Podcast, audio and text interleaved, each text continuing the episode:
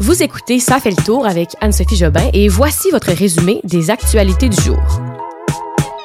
Erin O'Toole se fait montrer la porte. Le convoi de Québec est commencé et la levée progressive de toutes les restrictions sanitaires dans un avenir proche. Bonjour à tous, encore Anne-Sophie au micro pour vous parler d'actualité. Alors on y va sans plus tarder avec les nouvelles d'aujourd'hui, le mercredi 2 février. On commence avec Erin O'Toole, le chef du Parti conservateur du Canada, qui s'est fait montrer la porte aujourd'hui. C'était un vote sur son leadership euh, qui se tenait lors de son caucus national du parti. C'est donc la fin pour O'Toole. Il pourrait être remplacé par un chef intérimaire, donc un chef temporaire, dès ce soir.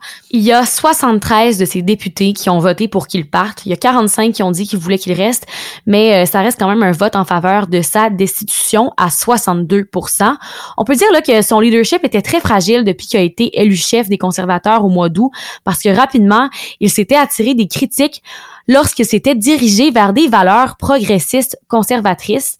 Euh, lors de sa campagne, il disait qu'il était vraiment un vrai bleu, un conservateur. Puis après, il a comme un peu changé de discours. Mais la, goutte qui a fait euh, déborder le vase, c'est le débat entourant la manifestation du convoi des camionneurs. Monsieur O'Toole avait évité euh, d'appuyer les camionneurs directement. Et ensuite, il s'était prononcé disant qu'il allait les rencontrer personnellement. Le truc, là, c'est que certains de ses députés s'étaient exprimés avant lui. Donc, plusieurs ont euh, accusé M. O'Toole de ne pas être capable en tant que chef de prendre une position claire face aux enjeux au Canada et dans le monde. Et aussi, là, il y a des députés qui disaient que l'atmosphère n'était pas superbe au sein du parti les camionneurs voulaient mettre dehors M. Trudeau avec leur convoi. Et bien finalement, c'est le chef des conservateurs qui est sorti, M. O'Toole. Pour ce qui est de son remplacement temporaire, donc euh, un chef par intérim, quelques noms circulent, dont un député du Nouveau-Brunswick qui s'appelle John Williamson, qui a annoncé là, son intention après euh, l'encouragement des membres du caucus conservateur. Sinon, euh, le chef intérimaire pourrait être choisi là, ce soir, comme je disais plus tôt. Dès ce soir, on pourrait le savoir. Mais pour le chef, qui pourrait être le chef officiel du parti, on parle possiblement de Pierre Poilièvre, qui est quand même connu là au sein du Parti conservateur. On dit qu'il a quand même une base solide. Alors, un nom qui circule quant à la chefferie du parti. Québec semble bel et bien se diriger vers un siège qui va être semblable à celui d'Ottawa, donc un autre convoi des camionneurs. Et ça, c'est si on se fie au propos d'une vidéo publiée par Kevin Bilodeau, l'organisateur du convoi qui va partir de la base pour se rendre à Québec. Euh, la branche Beauceron là, du convoi réclame même des camions qui vont être inutilisés, juste pour servir à staller, comme ils disent, mais plutôt le paralyser la ville de Québec. Donc là, un premier groupe de camions doit arriver en ville demain en fin de journée, en provenance de la côte nord. Et ça, c'est la branche là, organisée par Bernard Rambo Gauthier. Ils vont passer par le Saguenay pour ensuite grossir leur groupe.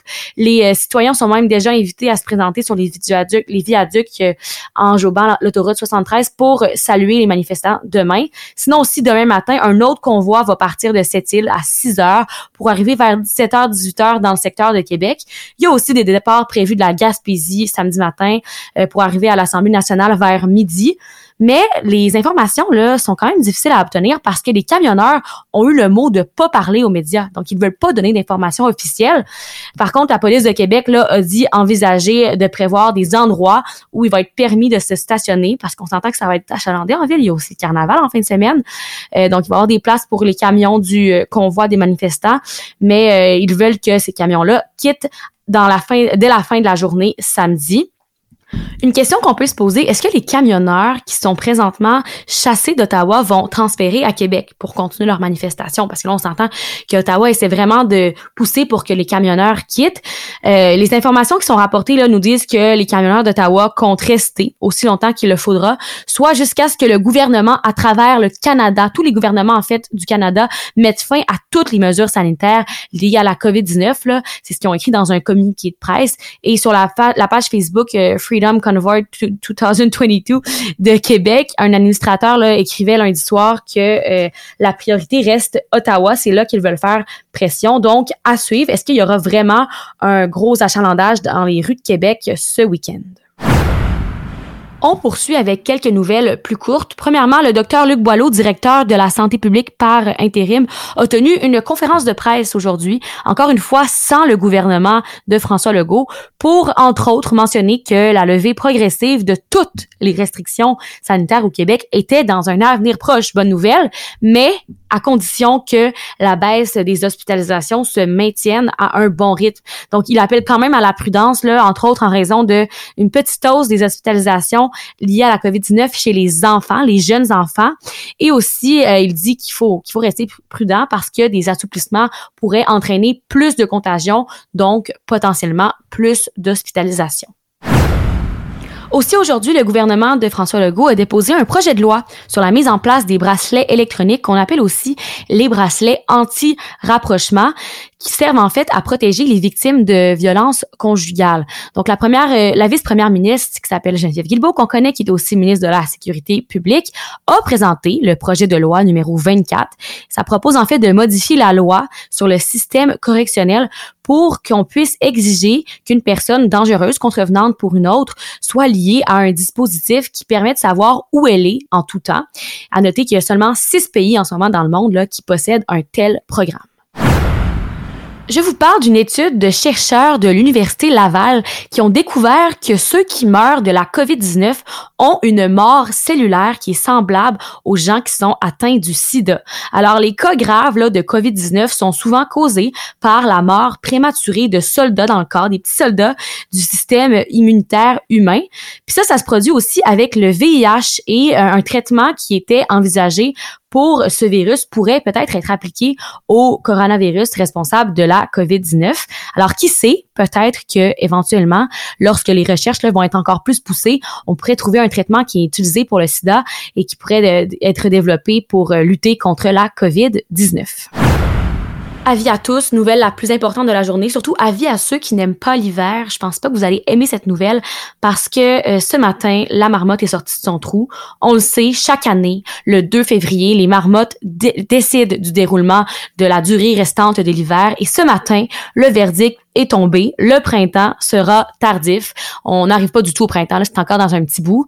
Si vous connaissez pas cette tradition, je vous l'explique. Si la marmotte ne voit pas son ombre, c'est que le temps euh, est nuageux et que l'hiver prendra fin très bientôt. Mais si elle voit son ombre, comme ce matin, elle l'a vu, euh, la saison froide là, devrait encore durer six semaines. Donc, comme je disais ce matin, c'est la marmotte gaspésienne Fred de Val d'Espoir, près de Percé, qui a vu son ombre. Donc, ça veut dire que l'hiver est pas fini et qu'il va faire froid encore pour un bout. C'est ce qu'a dit le jeune Maurice Ragg, qui est le porte-parole de Fred Lamarmotte. On termine avec notre petit tour dans le passé pour voir ce qui a marqué l'actualité un 2 février dans l'histoire. Alors, on retourne pour commencer au 2 février 1990. C'est le président de l'Afrique du Sud, Frédéric de Klerk, qui prononçait son discours historique au Parlement. Il annonçait la libération des prisonniers politiques, dont Nelson Mandela, et aussi il annonçait la législation des partis noirs. Ça fait donc 32 ans aujourd'hui. Sinon, le 2 février 1625, il y a 397 ans, c'était la naissance du futur New York qu'on connaît très bien. Alors les Hollandais là, établissaient un fort sur l'île de Manhattan et en 1664, le gouverneur hollandais cédait l'île aux Anglais et c'est à ce moment-là que ça a pris le nom de New York. C'est tout pour aujourd'hui. Je vous souhaite une belle soirée puis on se retrouve demain jeudi pour un autre résumé des actualités du jour. Bonne soirée.